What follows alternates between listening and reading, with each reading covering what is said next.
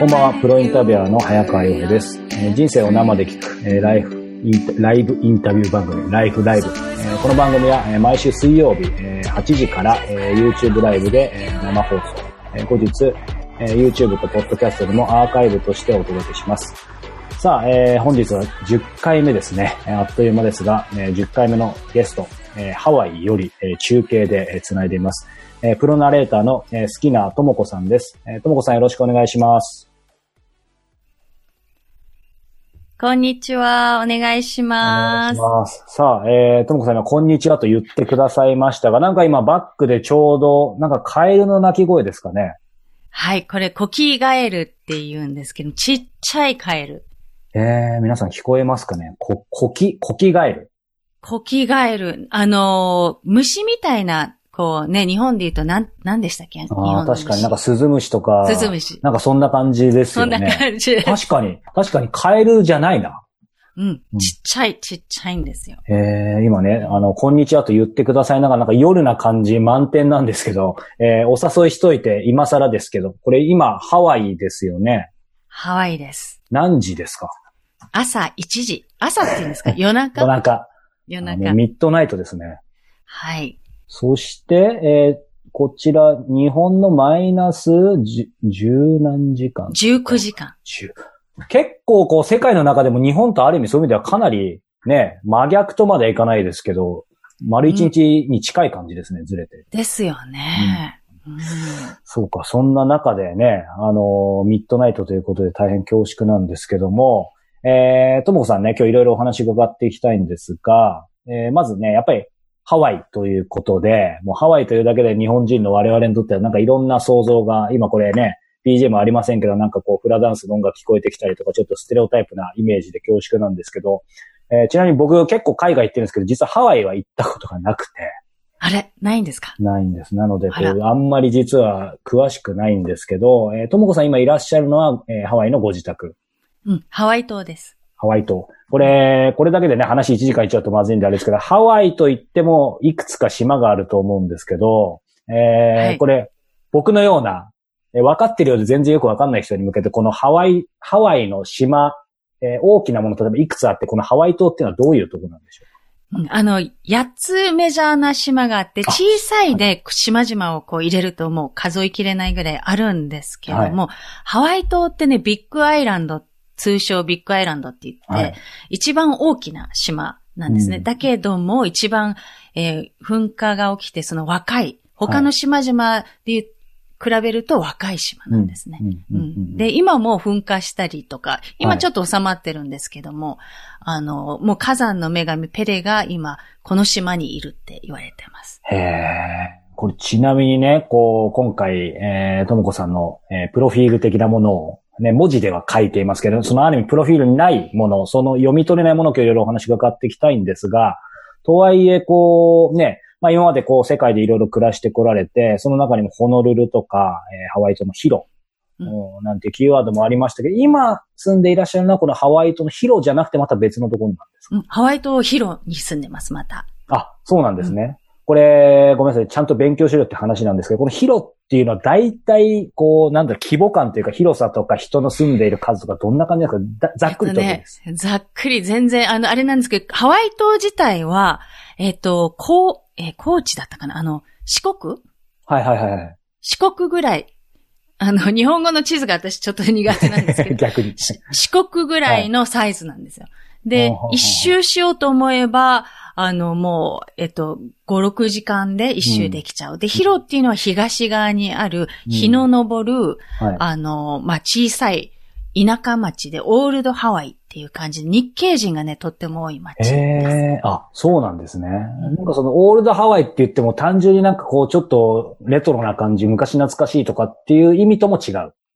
えっとね、建物がダウンタウンって言って、こう一番、まあ一番栄えてるところでもものすごいちっちゃいんですけども、えっと、そこがまあ、ちょうどこう津波が来て、その後に残った古い1900年代の初頭に作られたすっごく雰囲気のある建物とかも多くへてー、まだ残ってるんですね、そういうのがね。ええすごいな。これちなみに、こう、もし僕がハワイ島ヒロにえーそれこそともこさんを訪ねていくとすると、うんえー、3日間あるとすると、どんなご案内していただけますか？いやーもうディープなところをお連れしちゃいます。あの、例えば？え、滝、滝と滝の裏と、あとは溶岩の、あの、あとの溶岩フィールド、ラバフィールドと、あとはもうジャングル？へえ。ジャングル。あなんかもう話聞くだけでワクワクしてきますね。うん、結構ね、あの、多分、こう、早川さん来られたら、こう、エネルギーがね、こう、うん。違うんですよ。だから、ちょっと強すぎて頭痛とかしちゃうっていう人もいるんですけども、すごい、ここはもう、あのー破壊と創造、火山の女神ペレがいるので、こう、人生のね、転機になるようなきっかけになります、ここに来ると。へえ、ちなみに、ともこさん、こう、じゃあ今ハワイ島のヒロに住んでるのは、第2期ハワイ島ヒロ在住期みたいな感じなんですか？そうですね。あの、第一期は、あの、オアフ島のハワイ大学に通い始めたのが第一期で、うん。で、それがもう初ハワイはい。だったんですけど、ハワイ島はね、もっとね、ディープに、こう、ハワイ文化と、私は、こう、フラ留学をしてるんですけど、フフラはいはいの、フラ学科を大学ですごい。して、っていう感じなので、これは、そうですね、まあ、第2期か第3期って感じになりますね。そういう意味では今のこの、えっ、と、ヒロに住んで、この第第3期、えー住んで、えっ、と、どのくらいなんですか？えっとね、こっちに、あの、シアトルとインドにちょこっとこう、はい住んで、7年ぐらい住んで戻ってきたのがね、ちょうど3年前なんですね、ハワイに。はい。そう。また聞きたいこといっぱいなんですけど、実はちょっとだけ種明かししちゃうとっていうか、まあ、ね、種明かししていいですよねっていうのもあるんですけどね、あの、ともこさんは実はですね、こう、僕自体がもうね、3年、4年、まあでも3年ぐらいかな、2017年ぐらいからね、ちょっとこういろんな縁をいただいてお世話になって、僕のですね、実は隠れ、隠れって別に隠す必要ないですけど、もう本当の英語インタビューのもう大先生でですね、えー僕がまあ今なんとかね、こうやってこられて、こう、英語のインタビュー、まあ海外行ったりもしてできてるの全部ともこさんの、まあおかげなので、まあ僕からするとね、こう、いつももう先生、せまあ先生っていうかね、いい意味でこうフランクな感じで接してくださるんで、まああのー勝手に付き合いは長いと思っているんですが、意外とね、こう、まあいつも自分のことでいっぱいいっぱいでお世話になってばっかりだったんで、ともこさんの人生そのものを、こう、ね、こう点としては聞いてるんですけど、やっぱりこういうふうに、まさしく、えー、ね、あの、きちんと聞いたことがなかったので、今日個人的にも楽しみですしね、あの、僕としてはまず英語の先生という、先生ってちょっと語弊があるかな。こう、僕の目的を達成するためのある意味、まあ、コーチみたいなところでもね、パーソナルコーチみたいな形でもお世話になってるんですけど、当然ね、まあ皆さんもお声を聞いて、えー、すぐわかるともう本当に素敵なね、あの、声でプロナレーターっていう、えーことでも今日いろいろお話伺っていきたいんですけど、はい。えっ、と、その前に、すいません話がちょっと戻っちゃうんですけど、やっぱり気になるのは、ここうね、まあ今これライブなんで、まあね、あんまり嬉しい話じゃないですけど、やっぱりね、世界中でコロナが今大変で、まあ日本でも特に東京というかね、どんどん今また広がっちゃってますけど、このハワイ、えーまたハワイ島、えーともこさんがいる広、どんな感じですか、今？えっ、とね、人数ね、とっても少ないんですね。ありがたいことに、一桁7人とか、日によって、アクティブなケースは、えー7人とか多くても9人。で、死者は出ていなくて、うん。で、やっぱりそのオアフ島、ホノルル、ワイキキがある、ああ,、ーはい。の、オアフ島はね、数がこう全然違うんですけど、うん。ハワイ島は、あの、やっぱり、そうですね、あの、まだまだ数が少ないので、うん。このまま行ってもらえたらなって思っています。実際どうでしょう？その、島、島と島間の、まあ、移動、日常のようにある移動もあるかもしれないし、あとそれこそね、まあ、やっぱりオオアフとかホノルルが観光だと多そうですけど、普段であればこのヒロとかも結構観光客が来るんですか？そうですね。あの、ホノルルほどじゃないんですけども、来る、あの、やっぱりこう、ホノルルに行き慣れて、じゃあ次はどこかって思った時に、やっぱりこっちのハワイ島に来ることが多いですね。うんなので、旅慣れた方はハワイ島に行きます。今はどうですか？いわゆる観光客も入ってこられない感じなのかな？あの、飛行機がね、結構もうストップしてるので、来れないんですけど、一応本土から安い便が来たりするので、本当は2週間、あの、ホテルとか出ちゃいけないんですね。出たら逮捕、逮捕されちゃう。逮捕なんだ。まあ、そこが日本とは違う感じですね。そうですね。うん。あの、まあ、そんな中でともこさんご自身の日常としてはどうですか？この、えー、コロナ前と今。まあ、当然違う部分もあると思うんですけど、うんうん、もうまるっきり違うのか、意外と割と普通な部分もあるのか。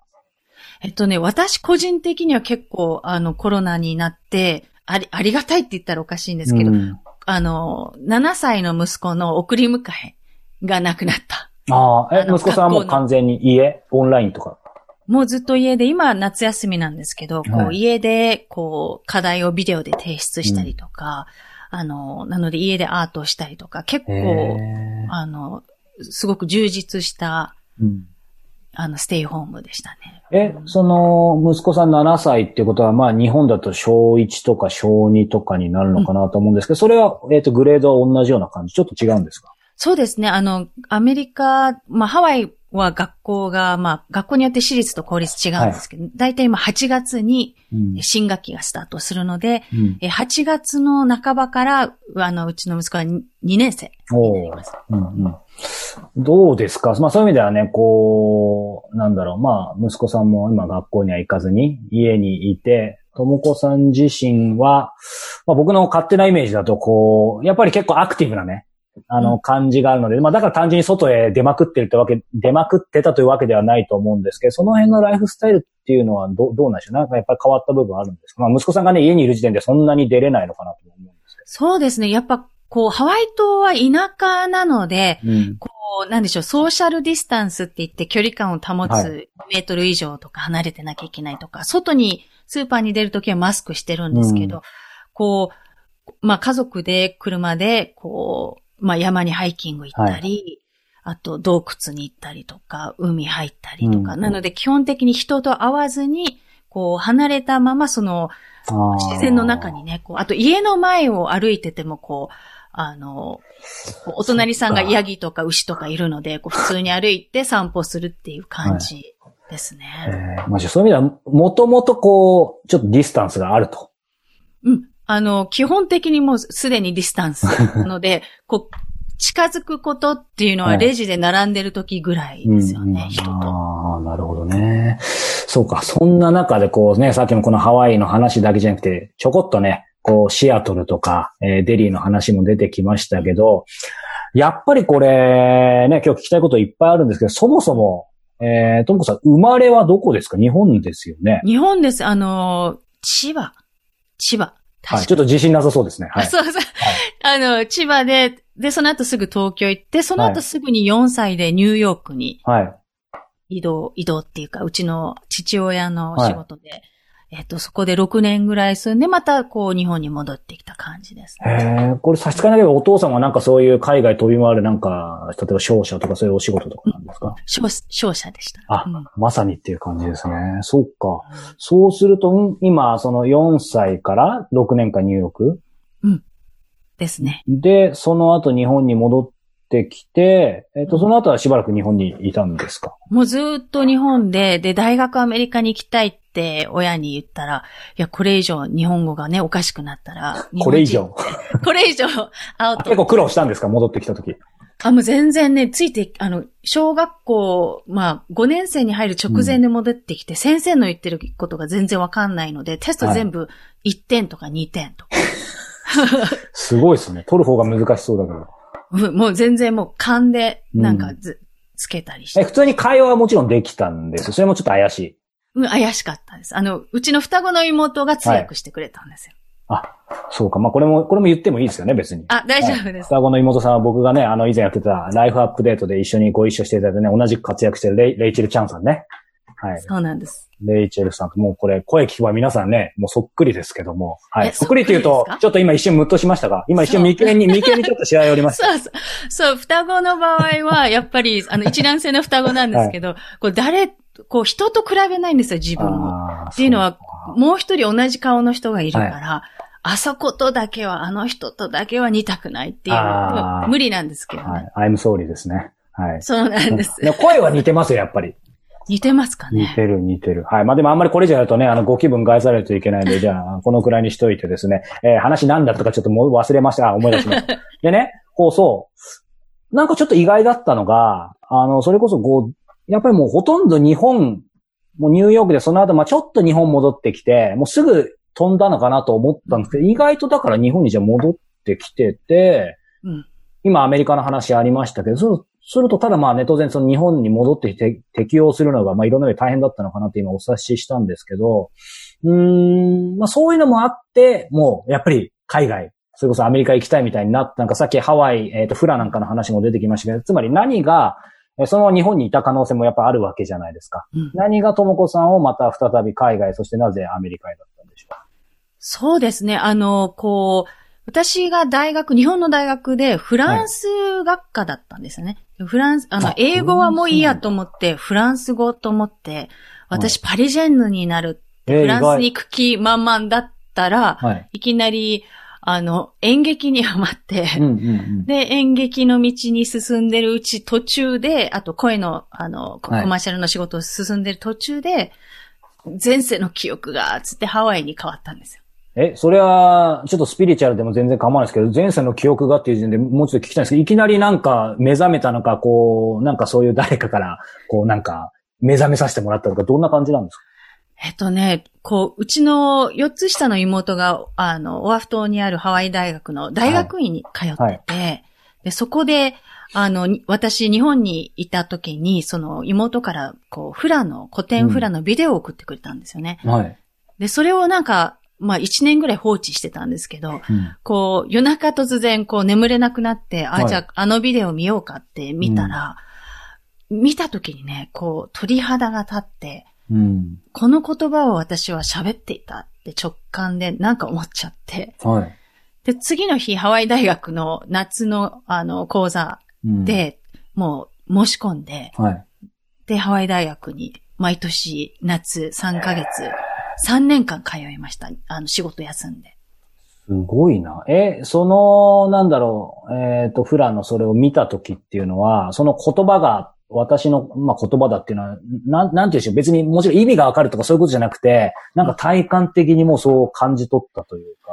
そうなんです。体感、あの、今まで家族で、あの、ハワイ旅行に行くって言っても、私のイメージの中ではワイキキしかなかったから、行かないって言って、かたくなに行かなかったんですね。うん、うん、うんうん。なのに突然、その古典フラの、うん、こう、力強い踊りを見て、あ、私、ハワイアンだったって思って、あの、大学に申し込んだという。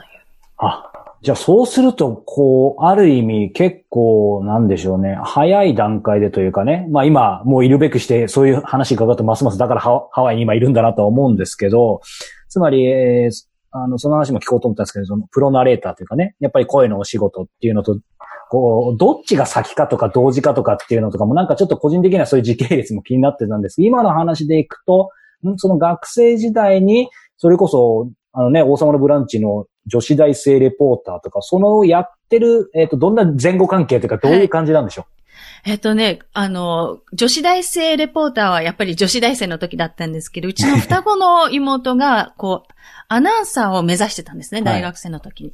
で、双子なら、この TBS の王様ブランチっていううん、こう、番組で、レポーターで双子なら受かりやすいから、つって、無理やり、あの、言われて、うはい。で、二人で出したら、あの、最終、双双子でたまたま残って、はいはいはい。で、そこで、こう、アナウンサーの方について、レポーターの練習だったり、あとは、こう、アナウンスの、はいこう、練習とかも、うん滑舌とかも練習したんですね。半年ぐらい、テレビに出出ながら、オーディション番組だったんですけど。うんえ、それは、それこそね、まあ、あの、妹のレイチェルさんは、まあ、その、その道がっていうのは、なんかまあ、ぼ僕自体もすぐ、あの、わかるんですけど、またあの、双子はあんまり喧嘩させちゃいけないですけど、それは、えっ、と、ともこさん自体もでもやっぱりちょっともともと興味があったのか、やっぱりこう、姉妹でなんかなんとなくお互いだったのか。いえ、あのね、全然興味になくて、その、演劇を始めたきっかけも、うん。その、こう、奈良橋陽子さんっていう英語劇プロデューサーで、こう、五大悟とか、昔の、はいはその、歌手の方をプロデュースしてたり、今こう、はい。ハリウッドのラストサムライとかのプロデューサーの日本のキャスティングをした方なんですけど、はい。その方が、こう、こう、なんでしょう、こう、監督をして、監督っていうか、こう見ていた、英語劇のミュージカルのオーディションがまたあって、で、うちの妹が、双子だったら受かりやすいからって言われて、またや、あの、はいやったら、たまたま私がコーラスで受かったんですよね。すごで、それがきっかけで、あ、ミュージカル面白いって、英語でやってて、うん。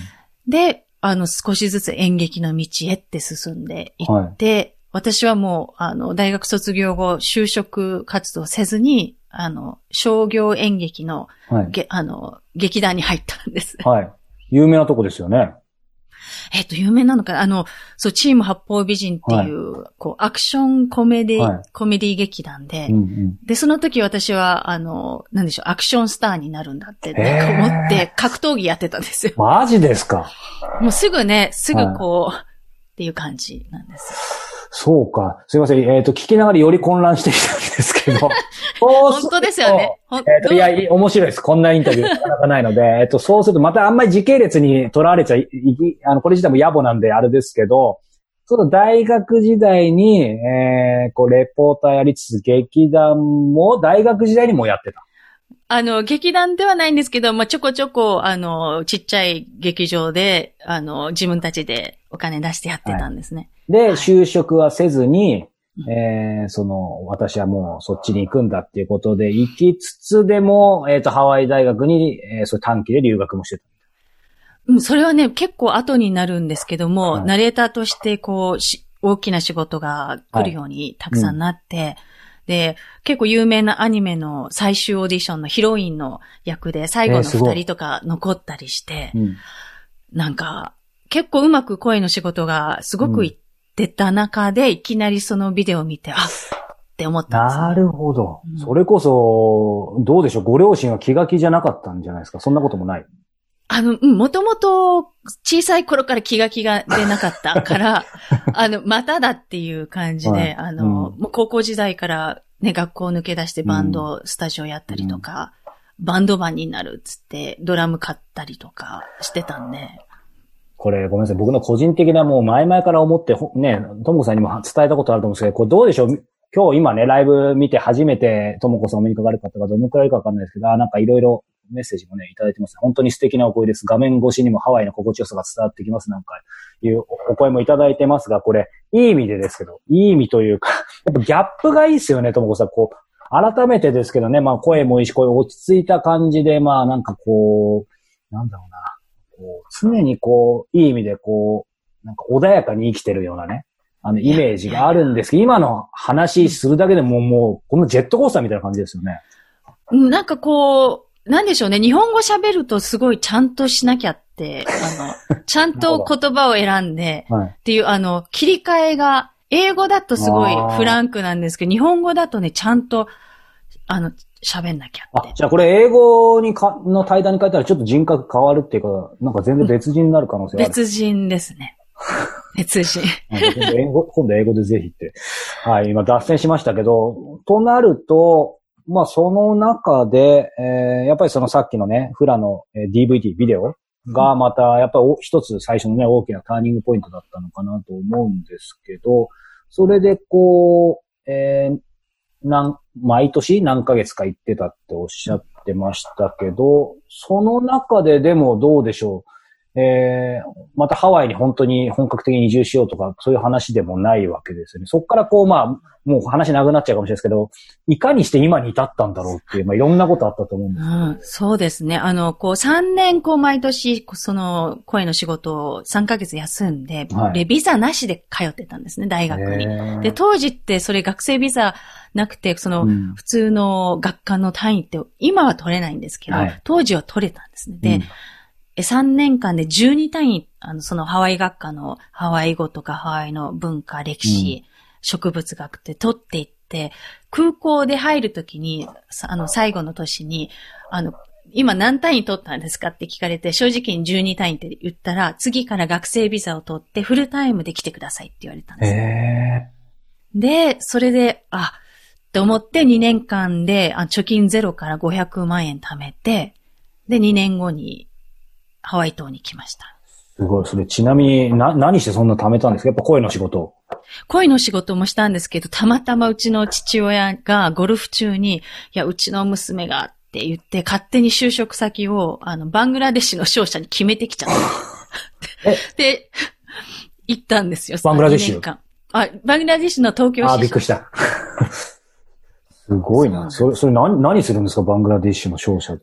例えば。あの、こう、輸出輸入なので、船、船荷のこうんう書類だったり、はい。あとはそのバングラの本社の人たちがこう来ると、あアテンドしたり、通訳したり、あの車の輸出輸入してて、その、それをしながら、その会社には内緒なんですけど、はい。声の仕事もはい。また増えてきてたから辞めるわけにいかなくて、うん。あの、あと、そうですね、ランチ中に、スタジオに六本木とか JO に行って、で、コマーシャルなので、すごいな2分とかで終わるんですよ。はいはいはいちゃんと言えれば、はい日本語が。で、OK、こう、なるべくすぐ OK が出るように頑張って、お昼を食べながら会社に帰るっていう。すごいな。じゃあもう最短最速でもう稼いだってことですね。稼ぎましたね。うんすごいなまあでもね、こう、やっぱりこう、ど真ん中の質問でいくと、今日もあえてその肩書きでいくとプロナレーターということで、やっぱりこう、ナレーターでね、こう、まあやっぱり、まあ声優さんの仕事なんかもそうだと思いますけど、なりたい人、やりたい人は今ものすごいいる中で、えーまずその市場に入ることも、あの中に入ることも大変だし、ね、あの数少ない人たちでそのね、かなり、えー争ってるっていうのはよく聞きますけど、まあ当時と今でまた現実違うかもしれないんですけど、実際当時ね、やっぱり、これ聞いてて声の仕事、まあ、ポッドキャストとかも含めて今どんどんやりたい人増えてると思うんですけど、この、えー、いわゆるこういう、ともこさんが言ってくれた CM の仕事とか、ナレーションの仕事とか、うんこの、やっぱり何事もですけど、0から1にするのが一番大変だと思うんですけど、うんその0から1っていうのはともこさんにとっては何だったんでしょうか？どういう？いや、そうですね。やっぱり演劇をやっている中で、うんその、こう、いろんな、こう、自分の声っていう、あの、を知ることになるのと、あとはい表現の仕方を知るんですね。うん。で、やっぱり、こう、アナウンサーの方と声優の方と、こう、私みたいな、こう、ナレーターと違うのが、声優さんの場合はもう、毎回同じ声をキャラクターで出さなきゃいけないんですけど、うんで、アナウンサーの方は、情報を的確に綺麗に話す。はい。で、私がやってたコマーシャルとかは結構西洋飲料水とかが多くて、あの、アイスクリームとか、うん紅茶とか、コーヒーとか、あの、飲み物系が多かったんですけど、やっぱりナチュラルに喋るんですね。こう、うんこう、アナウンサーや声優さんみたいな、こう、かっちりではなく、ナチュラルに自然に、うんこう、あまりこう、演技をしないで喋るっていうのがあ多かったですねう。んいわゆるそういうものっていうのは、ほら、それこそ、まあその演劇はやってらっしゃったとはいえ、またちょっと、まあ違うといえば違うじゃないですか。うんってこともない。あ、ちょっとね、ちょっと違いますね。あの、こう、演劇やってて声優さん、アニメの声優さんになるっていうケースも多かったりするんですけど、うんこう、コマーシャルのナレーションだと、もうちょっとその、う、嘘がないというか、うん演技してない感じ。ですよね必要なんですよね。え、縁がないですよね。演劇の縁がね、ある意味ね。となると、いわゆるそういう、なんだろう、アナウンサーとことはもちろん違うと思うんですけど、こう、素人の僕からすると、やっぱりそれもある種のかっちりというかね、ちゃんと学んできた人がやるもんだってイメージあるんですけど、いわゆるここまでお話がかってきて、なんだろう、まあ、声のプロですけど、いわゆるそういうナレーションのちょっと専門学校行ったとか、誰かについてもらってちょっと学んだことがあるとか、そういうのはあったんですか？はね、あの、ちゃんとな学んだのが、その王様のブランチの、こう、と、あとはレポーターで、こう、まあ、アナウンサーの方から、はいあの、直接、あ、やっぱそういう指導はあるんですね。ありましたね。うんうんうんあと演劇でもやっぱ滑舌をやるのと、あとは、こう、まあ、アルバイトで学生時代 MC でこう、なんです、東京モーターショーとか展示会？はい。ああいうのの、こう、日本語だけだと受からないんですね。バイリンガルの司会だと受かるんですね。やっぱ英語のできる人が少ないので、こう、日本語だけだとちょっと、うんあの、ちょっと日本語がみたいな感じで、うんうんうん受からなかったんですね。うん実はコマーシャルのナレーションも、はい。日本語が英語っぽいって結構ギリギリで受からなかったりして、苦労してそうか。なんか、英語全然ダメで、それこそね、お世話になってる僕からすると羨ましいですけど、そそれはそれで逆にバイリンガルの人にはそういう、ある意味悩みもあるわけですね。そうですね。あの、こう、カルピスっていう CM を10年間ぐらい、あの、やっていて、えー、それ。実はあの、体にピース、カルピスっていう、その短いフレーズを言うのに30回ぐらいカルピス言ったんです。へえ。それはなんか発音が良くなりすぎるとか？そういうことじゃなくて。そう、発音が英語っぽいから、その、カウピス、あーな、ね。牛のおしっこって聞こえる。うんって30回言ってるともうわからなくなってくるんですよ。あ、逆にね。どれが本物？みたいな。そうか。まあでもそうすると今こうね、最初0から1にするポイント、ポイントというかね、あの、ともこさんにとってのその分岐点聞きましたけど、その1から逆に5、10、15にする、100にしていくっていう、その仕事がどんどんね、質量ともに上がってってたっていう感じ今受けたんですけど、その辺は、やっぱり今のその逆に言うと、バイリンガルであった強みとかもあるかもしれないし、その他に何か考えられることありますか？自分でこういうことが良かったんじゃないか。とあります。決定的な違いがあって、実はその、こう、その、そういうカルピスのような大きなコマーシャルが、こう、はい、とか決まり始める前に、実は、あの、シャン、シャン、言えない、シャンソン歌手？はい。言えない。はい、シャンソン歌手。これあんま英語と関係ないですね。はい。の、あの、先生、日本の先生についたんですね。はい、で、彼女が私のこう、今もあの、こう日本に帰ると必ずレッスンに行ってるんですけど、あの、歌の先生なんですけども、うん、こう、心のメンター、もう、なんでしょう、精神的な面までも全部が、その、その人に出会えたことで変わったんですね。うんうん、で、その方のレッスンっていうのはやっぱり歌を歌うときに、うんあの、うまく歌おうとするとすごい怒られるんです。あなたの心が動いた、あの、その姿を、情景を見せてほしい。うん、なので、こう、うまく歌うとか、ちゃんと、まあ、音程を取れることは大事なんですけど、その、嘘をつかずに偽りのない、もう自分の見えた景色を自分として出すっていうことをね、うん、結構数年ぐらい通ったんですね。そして、もうガラリとそこで変わってきたんですよね。こう、うん、オーディションも受かるようになって、はい、やっぱりその、こう、スタジオに入ってマイクを目の前にして、で、原稿をもらって音楽を聴いて、パッともう一発 OK がね、どんどん出るようになっていくんですよ。明らかに変わったんですね。うん、変わりました。今でもこう、すぐ思い、あの、その先生のことを思いますね。こう、彼女だったらこうするかなとか、彼女に言われたように、これ、やっぱりその、フリル、いろんなね、綺麗にしようとか、うん、うまくやろうとかじゃなくて、もう、心、魂から話すっていうのを今も心がけてます、ね、ターニングパーソンですね、その方はね。そうですね。うん、ちなみに、まあ、そんな中でも、ね、さっきもお話いただいたように、その、声のね、プロとしてもこう、着々と上がっていく中での、でもそのね、フラン、えー、の DVD 見てとして通うようになって、で、でも、そっから日本離れちゃう。うん。そうですね。2008年に、あの、ハワイ島に引っ越してきて、それからずっともう、あの、2年、3年後かな、うん、忘れちゃったんですけど、結婚して。忘れちゃった。忘れていいんですか？はい。うん、忘れ、すぐね、数字忘れちゃうんですけど、はいはいはい、結婚して、アメリカ人の、あの、夫とこの島で出会って、で、その後、こう、少ししてからシアトルに、あの、彼と一緒に引っ越したんですよね。うんうんそれはシアトルに引っ越した理由ってなんかご主人のお仕事だったりどう、どういう経緯ですか、はい、あの、うちのと、あの、このハワイの大学で教えてたんですけど、はい、もう一度大学院に戻るっていうことで、えー、で、あの、ワシントン大学があるシアトルに戻ったんですね。すぐ戻ってこれると思ってたんです、ハワイに。はい。はい、そしたらなんか、あの、まあ、大学院って修士号、マスターがあって、PhD、博士号があるんですけど、なんかもう一回修士号を取り、あの、まあ、インド、古代インドの歴史をやったんですけど、うんはい、こうサンスクリットで、また、修士号を取り、その後で博士号って、すごい時間が、なんか、かかり、かかり、その間インドにも1年弱住みっていう。で、戻ってきたらもう、うん、6年後だったみたいな。すごいね。そのご主人もすごいですね。ハワイ大学で、えっ、ー、と、もともとはハワイの方じゃない。どこですか？アメリカの。ポートランド。あ、そうか。ポートランドですよね。もう今を、今をときめくというか、で、ポートランドで、でも、古代インドの何か学学んで、うん、あの、こう、古代インドの1世紀から3世紀の石像の文字を読む人なんですよ。すごい。考古学者とはまた違う？また違うんですよ。あの、もう歴史、この石像から、こう、どの王が、あの、誰にこの石像を作らせとか、そういう、なんかあるんですよね。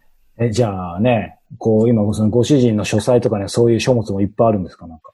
うん、なんかありますね。いろいろ話してくれるんですけど、あんまり聞いてない。聞いてる。ええすごい。でもね、その、まあ、あの、ご主人とも結婚されて、そうか。それで、そうか、一時そのご主人の、えー、ふるさとであるポートランドにも住んでる時もうん、あの、合間合間にこう、うん次の場所に行く合間にちょっと住んでたりとかしてましたね。これどうです？こう、なんだろう。まあ日本にね、その、そういう意味では大、えー戻ってきてから大学の時まではっていうことで、まあそれなりに、だから、えっ、と何年ぐらい戻ってきていたんだ ?10、うん、計算でき10、ない。10年ぐらいか。まあでも10年ぐらいか。でもその後はもう基本的には、基本的にはっていうかずっと海外ですね。そうですね。あの、結構、まあ、私の大学時代に両親も、こう、うん9-11の2001年の、あの、あああの年まで両親だけアメリカにいたので、あの、あ、逆にね。そうなんですよ。はい駐在でうん両親だけ行ってたから、その間ちょこちょこ遊びに行ったりとうんかうんしてましたね。どうです？こう、なんかもうその感覚すらないかもしれないですけど、ともこさん的にはこう、当然ね、こう、えっ、と、ナショナリティは日本ですよね。国籍は日本人ですよね。あの、小学校で帰ってきた時に自分はアメリカ人って思い込んでて、うんうん。で、こう、ハワイ、こうね、20代後半かな、で、ハワイに行って、こう、ハワイ文化をやってると、ハワイの人って、ハワイアンの人って自分のルーツを大事にするんですね。なので、自分の文化と自分の、こう、なんだろう、ご先祖様のって、こう、こういうことを大事にするので、こう、ハワイに、ハワイ文化を学び始めてから、あの、自分の、こう、うん日本文化をもっと伝統文化を知らなきゃいけないなと思って、いろいろ、こう、アイデンティティが、そこから、日本人としての、こう、アイデンティティが強くなりましたね。うん。そうか、まあじゃあそういう意味ではナショナリティとしてもアイデンティティとしてもやっぱり日本っていうものが今ね、あの、まあハワイにいながらも強く感じられてるとは思うんですが、とはいえど、どうなんでしょうね。こう、これだけこう世界をいろいろ、まあ、住まれてると、まあ、いわゆるもちろん日本人という意識はあると思うんですけど、なんかあんまこう広い意味では、うんなんかもうそういう意識が、せ世界人じゃないですけど、そういう意識なのか、やっぱりいやいや、そんなことなくて、ますますやっぱりその日本人であることを日々感じてるよっていう感じなんか、どんな感覚なんでしょうね。そうね。やっぱりね、こう、スイッチをね、いつもしてるので、日本人スイッチっていうのがいつもあるんです。日本人スイッチ。うん。だから、日本の方と、例えば、お仕事を、こう、企業さんがはい来られて通訳するときとか、すっごい日本人、ちゃんとしちゃうんですよね。うんこううんあの、日本でのビジネス経験もあるし、はい。あの、シアトルでちょっと、あの、声の仕事を辞めて、その、営業マンをしてたんですね、雑誌社で。へで、その時もやっぱりその、もう、もともとこう、リクルートの営業で、こう、営業マンの方々とか、あの、活躍してた方がこっちに、うん。あの、アメリカ本土でこう、作ったチームだったりもするので、結構がっつりと日本式の営業も学び、なので、やっぱりその日本の社会と関わると日本のアイデンティティがぐわーって出てきますね。えーでもその日本人スイッチっていう言葉だけでもすごい印象的ですけど、やっぱりこう、ちょっと抽象的に言いますけど、ともこさんとこう、今日も含めて接してるとなんだろう、その相手とかその環境環境に adapt するというかね、その辺、 adjust かな。うん、うん。なんか、その辺の、まあ能力というか天性のものなのかわかんないですけど、その辺がやっぱ素晴らしいなと思うんですけど、その辺っていうのはなんか、やっぱ持って生まれたものなの、持って生まれたっていうかなんだろう、うんやっぱりこういう環境の中で自然と身についていったものなのか、なんかご自身で、実は結構、こうそれこそ文字通りなんか、スイッチ入れてんのか、なんかどうなんでしょうかね。うん、あの、順応しちゃいますね。あの、こう、うんインドに住んでた時も、結構、あの、地元の人って思われていて、その、北インドの、はい。あの、インド服を、こう、溶け込むのが好きなんですね、そこの文化に。なるほどなので、インドに行った時も、あこっちの西洋っていうか、普通の洋服一切持っていかないで、まあ、裸同然ではないんですけど、うん裸一貫で行って、そしたら、こう、外に出る洋服がなかったんですね。あの、うんインドに着いた時に、着ていった服しかなくて。うんそれでしばらく夫の服を着ながら、あの、インドのお店に行ったっていう。で、毎日インド服を着て、あの、で、言葉もね、やっぱりその、力車を使って移動してたので、はい。ヒンディー語、その、その、力車の、ね、結構外国人ぼったくられるので、その、うん値切るためだけにヒンディー語、その言葉を覚えて、で、やってましたね。すごいななんか割とこう、どんな状況でも生きていけそうですね。うん、どこでも生きていけると思います。これでも変な話な、なんて言うんでしょうね。やっぱりこう、まあ今はね、あのご結婚されてご家族もいて、こう、まあね、頼もしいかな？頼もしいご主人もいて。だと思うんですけど、やっぱり当然女性でね、えー、こう海外にもね、特にこう、昔から行かれてて、なんて言うんだろうな。うん、いろいろホームシックになったりとか、なんかやっぱりもう帰りたい、逃げ出したいみたいのってなかったんですか、いや、一回もないですね。やっぱり、すごい。あの、家族がいつもど、どこかしらの海外に住んでいたので、うん、こう、こう、まあ中高と大学までは日本にみんないたんですけど、うん、高校時代は父親韓国に単身赴任してたし。あ、すごい。で、こう、うちの妹のレイチェルもイギリスに住んでたし、うん、で、うちのもう一人の妹はホノルルに住に住んでたし、はい、みんなバラバラ、いつもバラバラだから、こう全員が集まることってそんなにないので、離れてるのが当たり前。へえ、そっか。だだから、でも逆になんか繋がってる感じありますね。なんか兄弟、ご、ご、あの、姉妹とかね、お父さんお母さんの話もよく僕が個人的にこう伺っても出てくるし、うん、うん面白いななるほどね。これ、ちなみにね、一番肝心なとこも聞いてませんでしたけど、うん、その DVD でフラ、えー、そしてハワイ目覚めて、その時はね、ほら、さっきおっしゃってたように、ある意味、えー、理屈抜きにその時は何か感じ取ったわけですよね。それまで別に興味なかったわけですよね。なかったです。で、フラもやってたとかないわけですよね。ないですね。で、いざじゃあ行きました。えー、何何回も行って、そして今も実際に住んでますけど、こう、改めて今だから言える、なんだろう。あ、これが私にとって、つまりハワイ、えー、だったんだ、フラだったんだって、なんかその、言語化して今言える自分にとっての、こう、来た意味というか、意義というか、そういうのってありますか、そうですね。言語化っていう形ではちょっとよくわからないんですけど、でもやっぱり、うん、あの、ハワイから離れて、こう、6年間シアトルに住んでた時は、やっぱりね、こう、鏡の中の自分の瞳を見た時に、ブレてるのが分かったんですよね。あ、あの、自分の輪郭がブレてたんです。ずれてたんですね。うん、それで、あれ？と思って、あの、うん、その時に、あ、やっぱりこう、自分が自分のやりたいことだったり本質とずれたことをしてると、こう、輪郭もずれてくるんだなってちょっと感じて、うん、うんうん、思いました。だからハワイに戻ってきて、やっぱり、うん、自分の源泉、うん、こう、クリエイティビティだったり、自分の源泉にまた繋がった感じがしますね。その、えっ、ー、と、シアトルって言いましたっけ、その時に、こう、鏡見たら、まあ、文字通りずれてたと。いう時っていうのは振り返ると実際なんか自分を見失ってたみたいなことがあったのか、なんかちょっとこうやりたいこととずれてたとか、なんかあったんですか？実際。実際ね、あの、フラもちょっと向こうでやってみたんですけど、やっぱり、あの、ハワイ語とハワイの土地、ハワイ語を、うん、こう、わからない先生、わからない、話せない先生がハワイの踊りだけをやってると形だけなってくるんですね。うん、あの、さっきの、その、歌をうまく歌うとちょっと似てるんですけど、中身、本質が伴わない状態でのフラっていうことで続けられなくなって、うん、で、ちょっとやめ、しばらくお休みしていて、っていう感じはありますね。うん、そしてでも、ね、えー、そこから、えー、ハワイに。あれでも、これちょっと僕らのローなんか、ローカルっていうんですけど、あの、うちうちの話になっちゃいます、僕が3年前に、こうね、あのーいろいろ最初知り合わせていただいた時はまだハワイじゃなかった。ちょうどうつ、なんか映る直前とかだったのかなね、あの、で、こう、セッションをっていう時は多分ここのハワイ島に戻ってきてましたね。ねその前だから、ちょうどシアトルだったのかな？ご連絡をね、こう、早川さんにいきなり、あの、ポートランドでこの、はい、この人インタビューぜひっていう メッセージをね、いきなり送りつけたのが、はい、あれがまだシアトルにいました。あ、ってことですよね。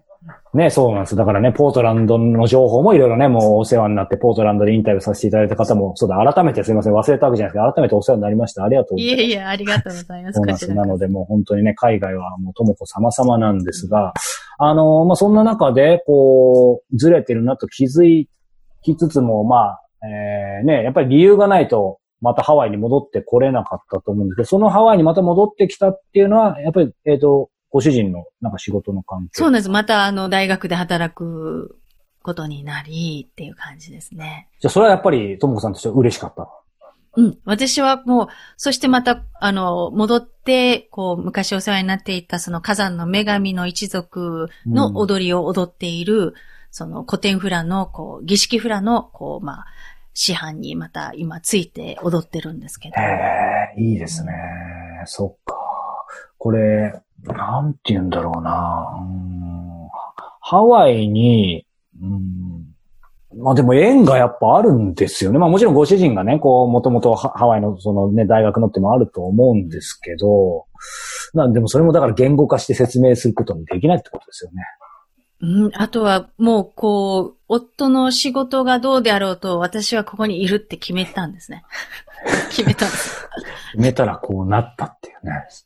うんいやーすごいなーちなみに、うーん、まあそのね、やっぱりいかにして好きな智子は作られたのかってことをこう、今までいろんな角度で聞いてきましたけど、やっぱりそのね、当然こうお父様のお仕事とか、えーみんな海外も家族、兄弟、姉妹か、えーひっていうそういう環境があるから今があるんだなと思うんですけど、なんか、うーんそれ以外にというか、いわゆるね、お父さんがこう、やっぱ勝者だったからっていういうところは大きいと思いますけど、ある意味、なんか、そこはすごくわかりやすいんですけど、わかりにくいというか、うんそれ以外にこう、今のこのともこさんの生き方とか、ともこさんののパーソナリティ形作ってる源泉ってなんか他にありますかね？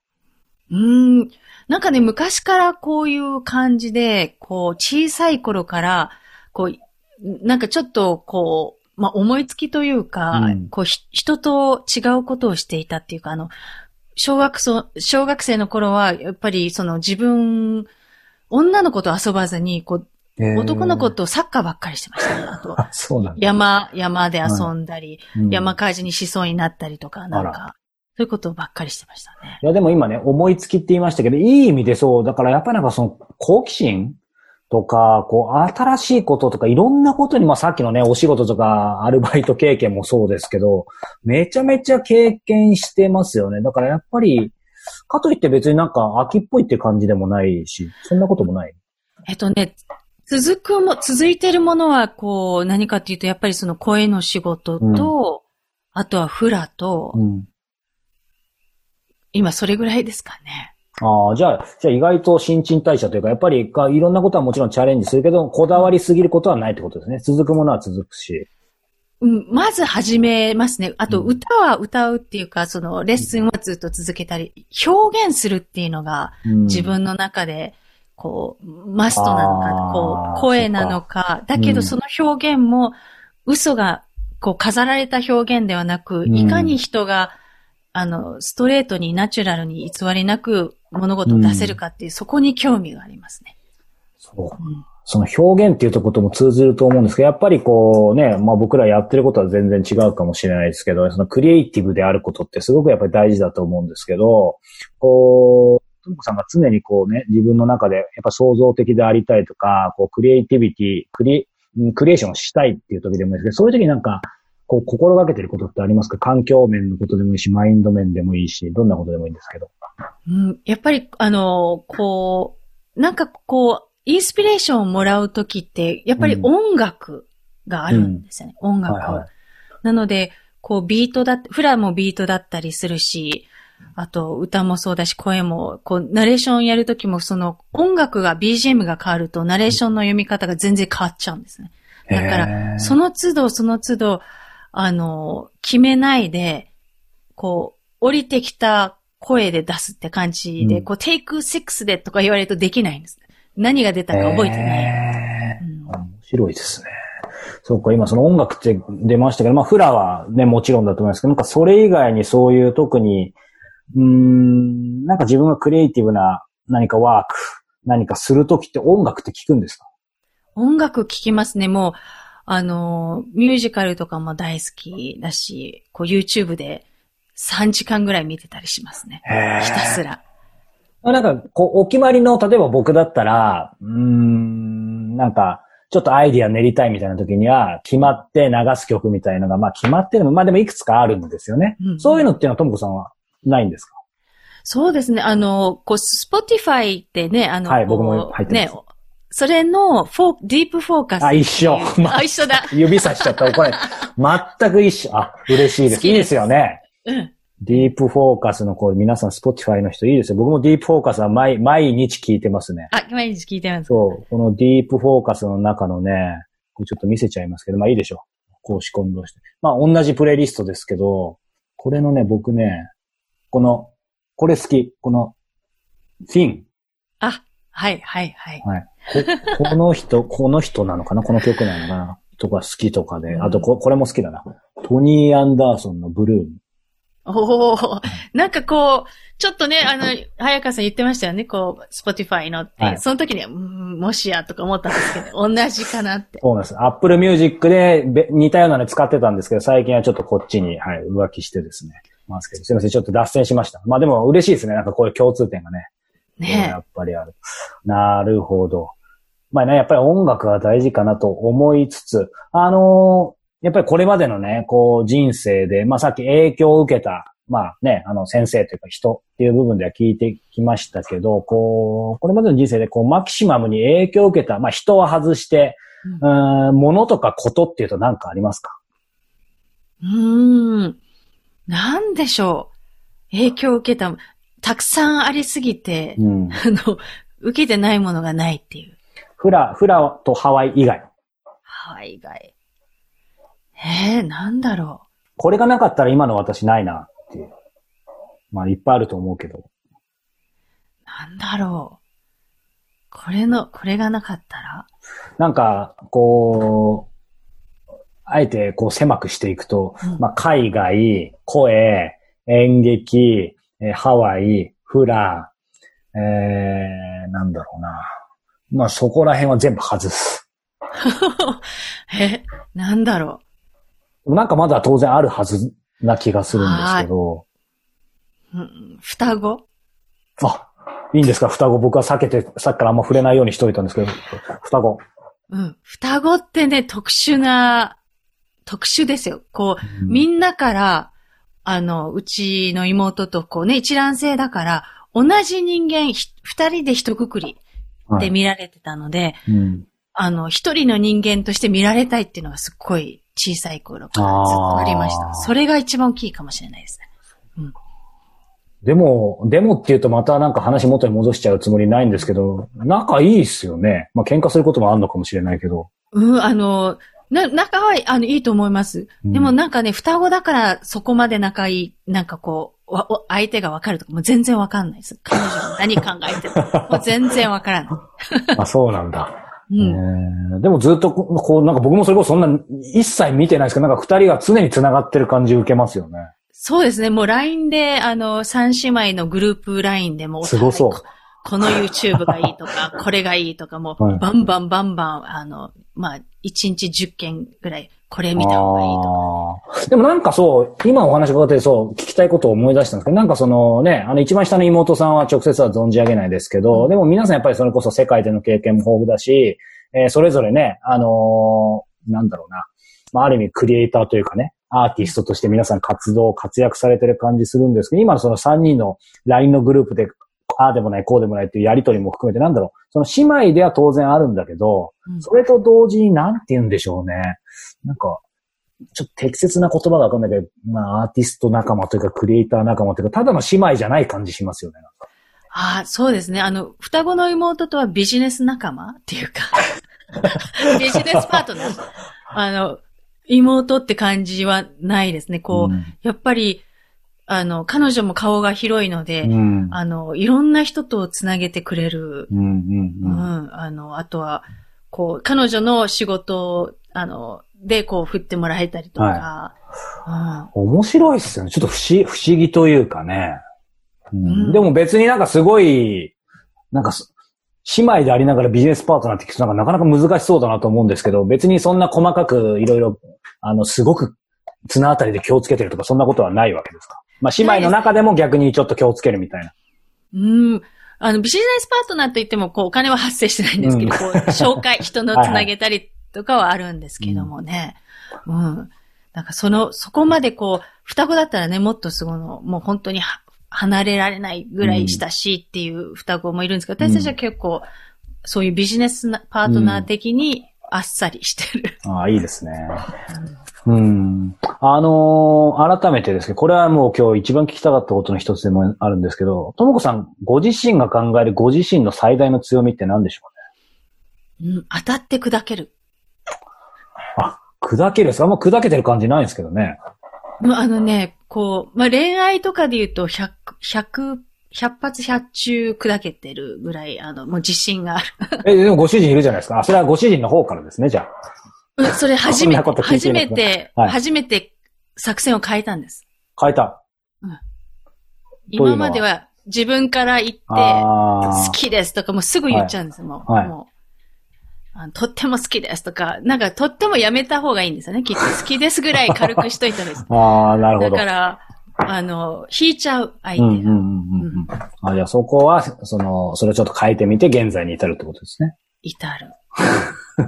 あのーまあ、でも当たって砕けろのところでね、こう、やっぱりさっき冒頭でお話しした、なんだろうな、この、日本語で話す穏やかな感じと、まあ、その特に英語喋ったり世界で暮らしてる時多分、ね、言葉が変われば人格変わるみたいな話もありましたけど、なんだろうな、でも改めてですけど、さっきのスイッチだけじゃなく、いや、僕がすごく、まあ改めてご本人前にしてこう、なんか持ち上げるのもあれですけど、ずっとこういろいろお世話になってて思うのが、なんかその言葉だけじゃなくて、やっぱり、その、まあ逆説的ですけど、すごく、なんだろうな、言い方がいいかわかんないけど、日本人らしいというかね、そのきめ細やかさとか、あとスピードも速いし、僕が何かこうね、いろいろ助けてもらう、あの話をいろいろ細かくしてる時もすると、なんかその辺が、いわゆるさっきともこさんが、いやいや、あの言葉変わればみたいな話もありましたし、そのパワフル、まあ今の当たって砕けろもありましたけど、いわゆる、こう、まあそれこそアメリカもね、長いでしょうから、なんかパワフルみたいな、なんかイメージと全然違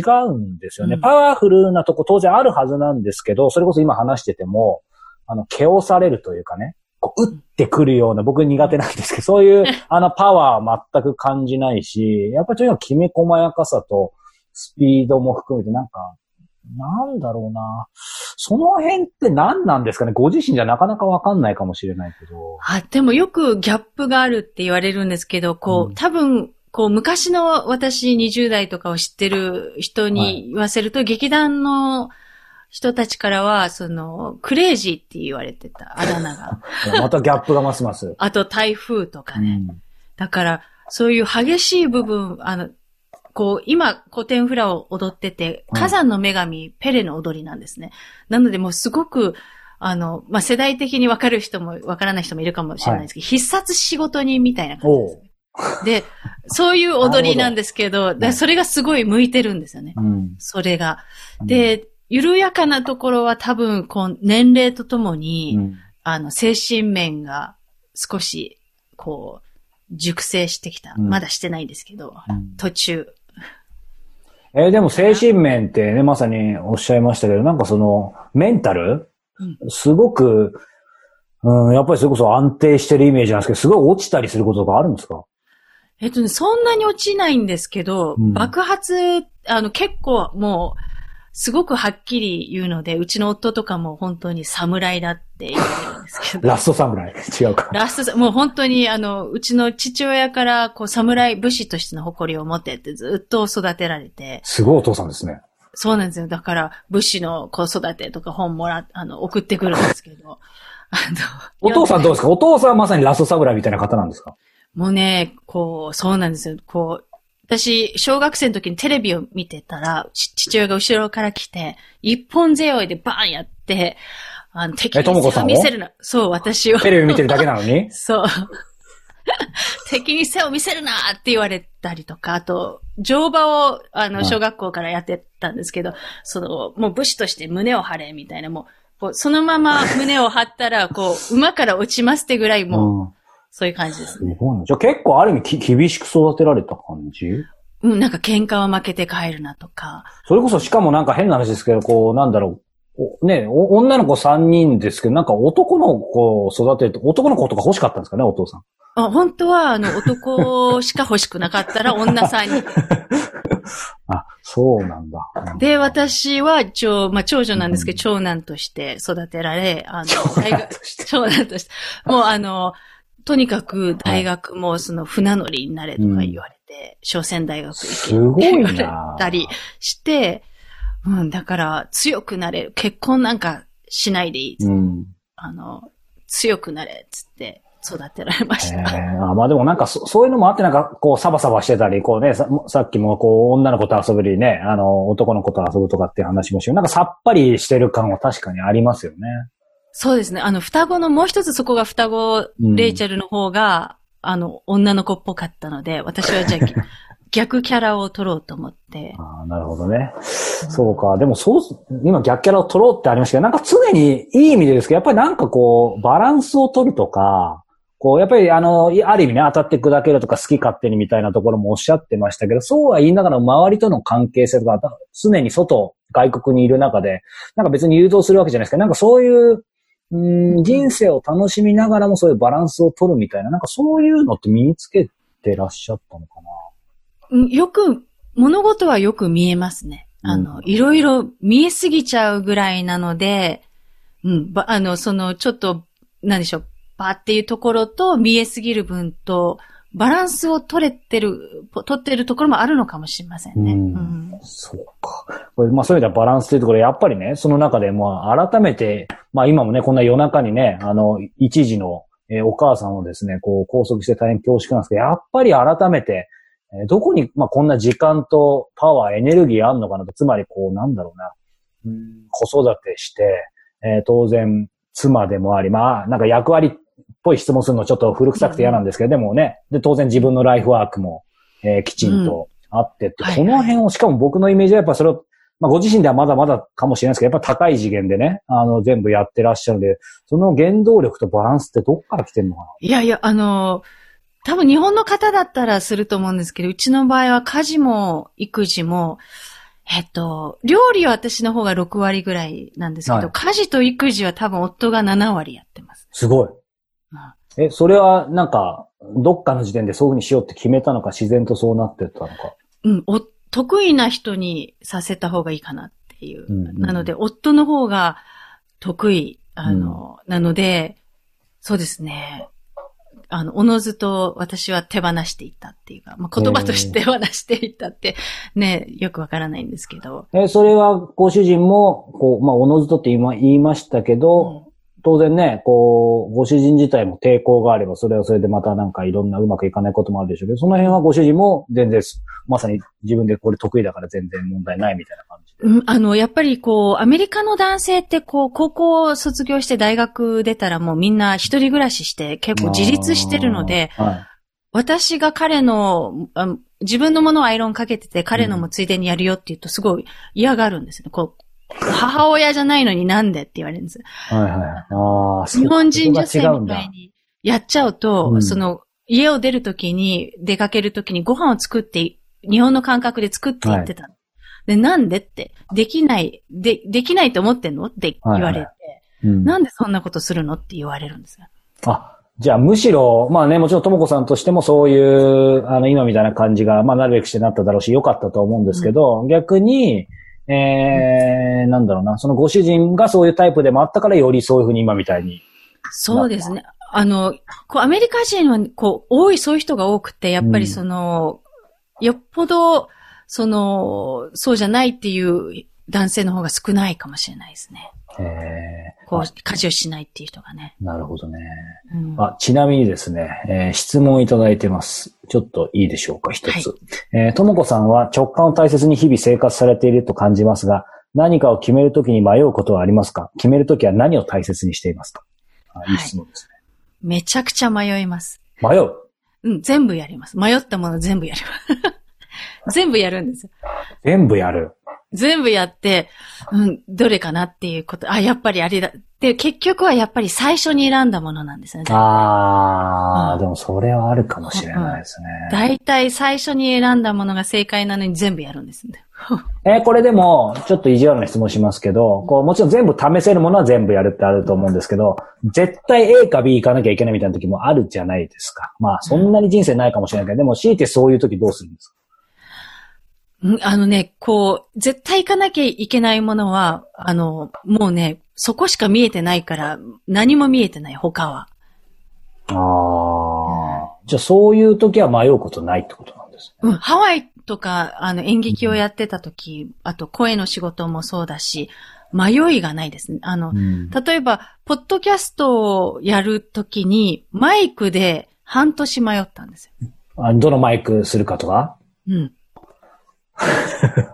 それはそう。あ、それ選び抜いたマイクですね、それ。あの、まあ、あの、こう、比較的良心的なもので、あの、いい音がするものってことなんですけど、ああ、でもわかる。うん。アマゾンを見てるともう、どんどん、もう、ね、わかる。ありますよね。で、こう、やるんなら徹底的に一番いいものどれかみたいな、どんどん突き詰めていくタイプですか、やっぱり。なんですが、やっぱり最終的に行き着くのは自分の信頼してる人がおすすめするものを、あの、他を見ずに、うん。自分の信頼する人、例えば自分の、私で言うと、こう、ポッドキャストを教えてくれた、うんあの、アメリカのもう有名なポッドキャスターの人がおすすめするものを買う。うん。うん、うん、うん。そうすると、あの、そういうふうに半年とか無駄にせずに済む。うん、うん、うん。やっぱね、そそこですよね。今ね、そのまあ、ポッドキャスターの話も出てきましたし、ここまで声の話も聞いてきましたし、こう、ぜひですね、えー、ね、僕の隠れ師匠でもあるともこさん、ともこ先生にですね、こう、インタビューね、たくさんされてますけど、こう、インタビューする際にですね、まあ、これだけは大切にしてるってことを一つ挙げるとしたら何でしょえっとね、自分が好きな人をインタビューする。うですよね。大事ですよね。まあまあ、あえて、あの、聞きますけど、その心は何でしょうね？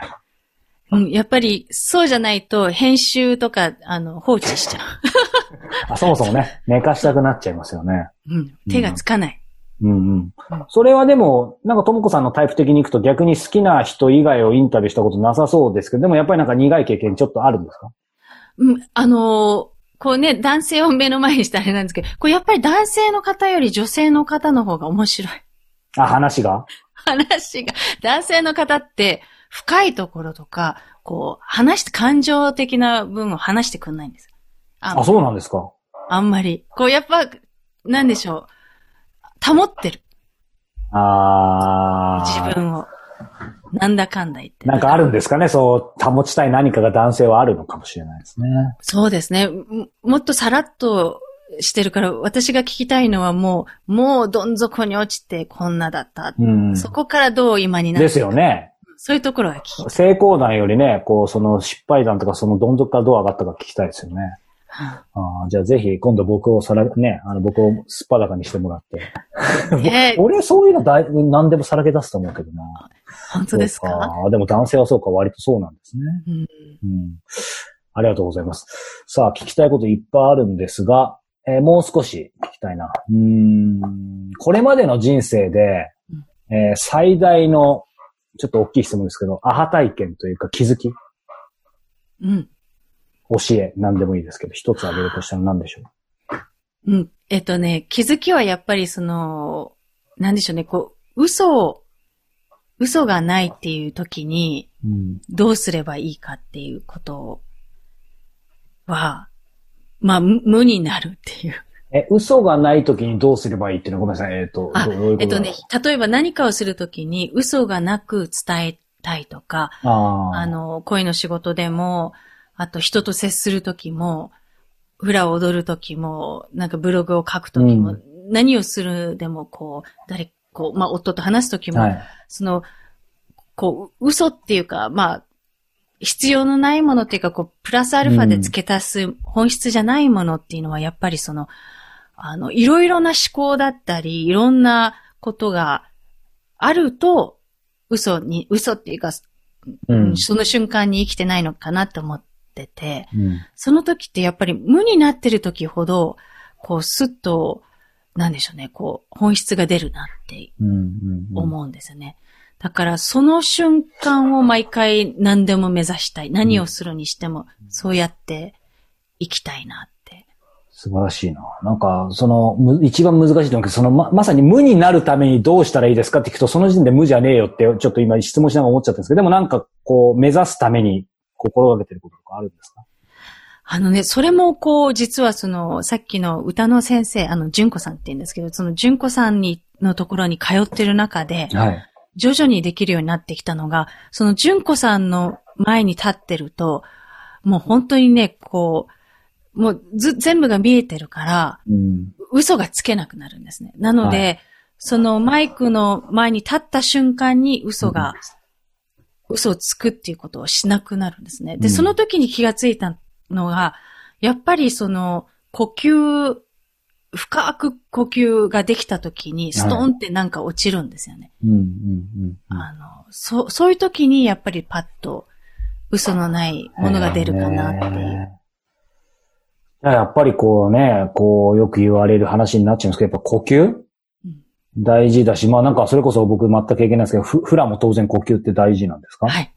まあ、呼吸大事ですね。あの、フラってこう、踊っている時に、こう、手の動きとかで空気を動かしてるんですね。へえ。こう、あの、こう、まあ、エネルギーっていう感じで、こう、ただ手を動かしてるだけじゃなくて、空気自体を動かしてて。うんうんうん。うんすごいなまあ、そんな中でですね、こうさっきマイクをね、選ぶのに半年っておっしゃいましたっけ？はい。いや、素晴らしいなと思いつつ、まあ、半年キーワードですね。えー、ともさん、ここ半年以内の、えー、ベストバイって何でしょう？なんか買ったもの。えっとね、ベストバイ、えっとね、つい最近買った、あの、パソコンをお、の、なんていうんですか、こう、台、台っていうか、あの、こう、ぐぐぐぐって上がるやつ。なんていうの？ああ、えっ、と、スタンドディングデスク？はい。スタンディングデスクではなく机て、じゃなくて、このパソコンの、あ、これ持っても誰も見えないから。これがパソコンだとしたら、こ、これのこ、ここになんか立てるスタンド立みたいなてるやつ。はい。はいそれです。そえ、れそれはがすごい。なんでですか？なんか姿勢矯正じゃないけど。うんあの、今、こう、オンライン講座をね、ポッドキャストのオンライン講座を、こう、作っていて、はい。で、もう開講してるんですけど、その都度、こう、ビデオで、こう、動画を撮影してるんですあ、よはいはいはい。で、その時にこう、これがあると、このパソコンが熱くならないのと、こう、位置を移動できる。うんうん、うん。あ、と、ライトが、今ここに、この丸いライトがあって、はい。あの、そのライトの位置ぐらいまでカメラを、カメラっていうかパソコンを持っていけるっていう、うんうんそういうテクニカルなことなんですけど、はい。もうこれがね、あるだけではね、机の上が可愛いし、はい。あの、すごいテンションが上がります。へえ。あ、これはね、こう、直接はわかんないですけど、なんかこう自分のね、クリエイティブな、さっきの話だけど、なんか環境という、作りというかね、クリエイティブな何かやるときに、ぴったり今それハマってるものなんですね。もうこれのおかげで今もう最高にいい感じで作れるみたい本当にあの、こう、可愛いことが大事。な。うんうんうん、うん。なんかあの、あとこの、こはいのモンステラちゃんも、はい。もうそうなんですけど、こう、こういう風な自分の好きなものに囲まれるっていうテンション上がります。ああ、いいですね。そしてね、さっき始まる前にちょっと伺いましたが、その後ろのこう、窓にやってる、これ、ロールスクリーンみたいな？なんだろう？いやこれはね、あの、木枠に、あのーなんでしょう、壁の間に挟む、なん、なんていうんですか、こう、綿みたいなものはを入れて、い。はい。で、生地を貼って、その、防音の、すごい。なんか、ものをこう夫に作ってもらって、あ、ご主人が、そういうの得意なんですね。うん、あの、アメリカの人結構みんなね、自分で家、リモデルしたりするんですよね。う。うんん。ええあ、じゃあもう、なんか素晴らしいですね。なので、ここで録音をしていますね。あ、そうか、まさにっていう感じですね。まあ今ね、その、ポッドキャストの講座だったり、それこそね、あの、ともこさん自身のポッドキャストの話も、えーちょろっと出ましたけど、こう、せっかくなので、これ見てる方、ね、なんかこう、ともこさんに今後、まあ接してみたい。直接でもいいし、なんかそういうメディア触れてみたいとか、なんかそういう方は、ど、どうしたらともこさんに出会えるんでしょそうですね。あの、私、そうですね。Facebook とかもやってますし、あとは、あの、ウェブサイトからいろいろ、こう、YouTube チャンネルとか、こう、あの、わかるようになってますので、うんマヤガジャ .com っていうウェうブサイト。マヤガジャ。は、えー、アルファベットで MAYA、GA、YA? うん、じかえー違う。M。M-A-Y-A-G-A-J-A。J ですね。失礼しました。マヤガジャ。はい。しで、アクセスするといろいろわかるということですね。はい。うん。これちなみに、えー、これからの、うーん、なんだろうな、うん、人生というかですね、あこう変えましょう。それこそ教えてもらった英語、英語で本当は言いたいからですけど、えともこさんの人生のバケツリスト、バケットリストうん。のトップにあるものなんでしょうか？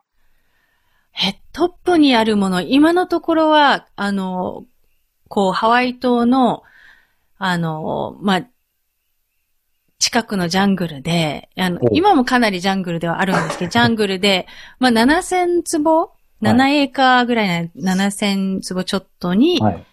えーコンテナハウスを建てる。コンテナハウス？ごめんなさい、コンテナハウスって何ですか？えっとね、コンテナってよくほら、あの、物を、こう、郵送したり、郵送？うん。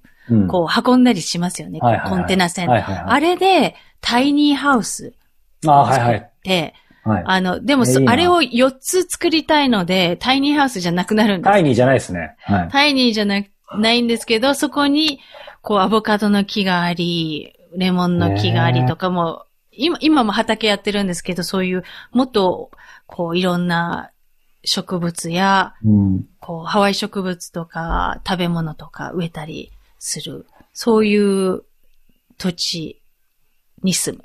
へえ。でもなんかそれはもう実現しそうな未来がなんか見えてますね、なんか。2年、近っ3年以内にしたい。すごい。3年以内に考えてて、あの、こう、そう、多いんですね、そういうふうに住んでるあ人が。そうなんですね本当に、周りにも。で、大体、まあ、3000坪とか、うん。5000坪、7000坪、多い人では、こう、もうちょっと、2万坪とか、そういう感じ。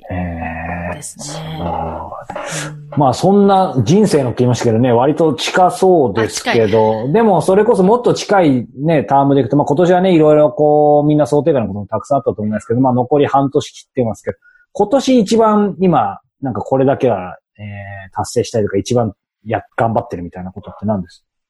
あそうですね。オンライン講座ですね。ポッドキャストのオンライン講座で、あの、ちょうど、えー6月の末にスタートして、で、今はまだ少人数なんですけども、あの、第2期、第3期と、うんあの、どんどんこう、いろんな方に知ってもらって、その、ポッドキャストをね、始める楽しさとか、そうですねそういったものをね、こう、シェアできたらなって思ってます。うん。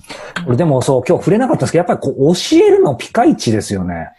教えるの好きですね、なんかね。ね、今日のインタビューであんまり触れませんでしたけど、それもな、何なんでしょうね？何なんでしょうねって言われても困ると思うんですけど、どこでその、いわゆる教師の才能というか、ティーチャーというか、コーチというか、へえ、なんでしょうね。結構、あの、こう面倒見いいっすよね、本当に。もうだい、あの、ね、こう、大阪のおばちゃんみたいにもう、いやいやいやそんなこといいってぐらい、うんあの、や、あの、そういうの大好き。あの、人、うん、人大好き。人大好きって怪しい。いやいやいや、怪しくないです。僕も人大好きですけど、本当なんか僕に持ってない、本当にその、本当に羨ましくそのリタの心というかね、それも別になんかリタって言っても、いなんかリタと言いながらもう目が笑ってない人いますけど、そうじゃなくて本当になんかそういう、まあなんか月並みな言葉というか愛に溢れてるというか、なんかその人のためにというか、僕なんかもね、こう思い出すたびに、なんか僕が今ね、こうずっと、わかる人にはわかるかもしれないですけど、まあ世界で一番会いたい人をですね、ずっとこの何年か口説くために努力してて、まあともこさんにもいろいろね、えーアドバイスとかしてもらってますけどもね、思い出すたびになんかいろんなヒントくれたりとか、なんか、ああいうのって本当にもうだから、この人のためにっていう意識すらないんですかね、ともさん。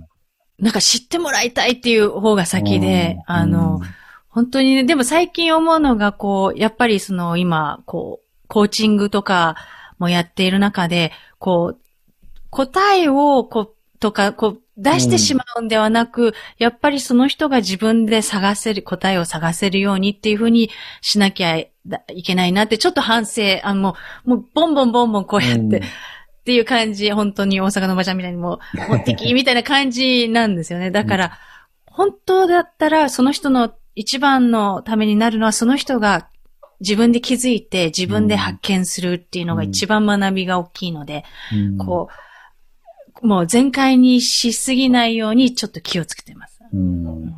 いや、でもね、本当にこう素晴らしい今までね、教えをたくさんいただいてますが、本当に最後の最後ですけど、こうね、えーポッドキャスト含め、そしてそれまで、これまでのキャリア含めていろんなところでも本当に有名無名関わらずたくさんの人会われてきていると思いますけども、えー今一番会いたい人は誰でしょう、えー生きてる人であれば誰でもいいです。はあ、今一番会いたい人はね、あの、ちょっとあの、これも知ってる人少ないかもしれないんですけど、フローズンっていう映画ありますよね。ディズニー。あれで、はクリストフっていう、あの、はい。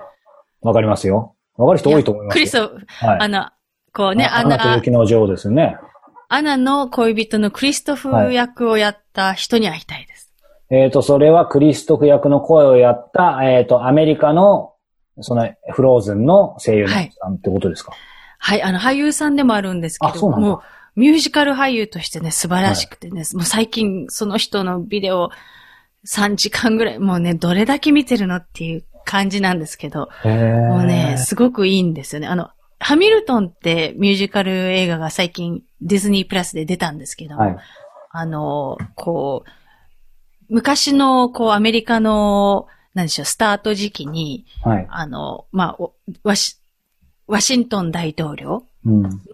右腕的な人のミュージカルなんですね。で、そこに、あの、出ているんですけど、すごくね、才能が溢れる人で、へ今ね、すもうその人のことしか考えていない。ーあ素晴らしいですね。じゃあぜひ当たって砕けずにね、成就させてくださいね。うん、もう、もう行きます。どこに行くかわかんないんですけど。素晴らしい。あのー、ともさんすみません。本当に最後の最後。しかももうそっち今よん、えっ、と、もう2時半ぐらい ?1 時半 ?2 時半か。いいじゃん。はい、すいません。本当に最後ですけど、えー、この質問ともこさんにしたかったんですけど、こうね、僕がずっとこだわってるこの時代や環境に左右されずに、えー、自分らしく生き続けるために最も大切なことは何だと思いますか？うん、自分を生きる。自分を生きる。あ、シンプルだけど深いですね。うん、これ自分を生きる。えー、そのためにともこさん、どうあり続けてるとか、どうしてますか？嘘をつかない。ああ。やっぱりさっきの話に戻りましたね。うん。やっぱり、そうですね。自分にも嘘をつかないけれども、自分が出すものも嘘をつきたくないし、自分の感覚にも嘘をつきたくないしう、ん。うん誰に対しても嘘をつきたくないですね。何をやっても嘘にしたくない。はい。ありがとうございます。あのね、まあ本当にもう今日ね、最初に夜中に始まり、夜中に、てか明け方に終わるということで、本当にね、あの、ハワイからもう夜遅くまで本当にありがとうございました。いや、楽しかったです。ね、こんなにがっつりお話、あの、ね、セッションではがっつりはい別のことを話して、英語のことを話しますけど。ね、普通のお話、ここまで長くしたことなかったですね。またね、機会があれば今度はじゃあ僕、ぜひね、僕を丸裸にどこかの機会で、あの、文字通りされたら困りますけど、はい、あの、インタビューでお願いします。ね、はい本当にぜひぜひお願いします。はい。ということで、えー人生を生で聞くライフライブ、えーこの番組は毎週水曜日、えー8時から、えー9時までと言いながら毎回のごとく今日も30分オーバーで、えーこの YouTube ライブでお届けしてきました。えーこの番組は、えー後日 YouTube と Podcast でも、えーアーカイブとしてお楽しみいただけます。えーということで、えー今宵も皆さんありがとうございました。そして、えー本当にともこさん遅くまで、えーありがとうございました。ありがとうございました。はい。また皆さんとお目にかかれるのを楽しみにしています。じゃあ、ともこさん、えーおやすみなさいでですね。はい、おやすみなさい。はい、おやすみなさい。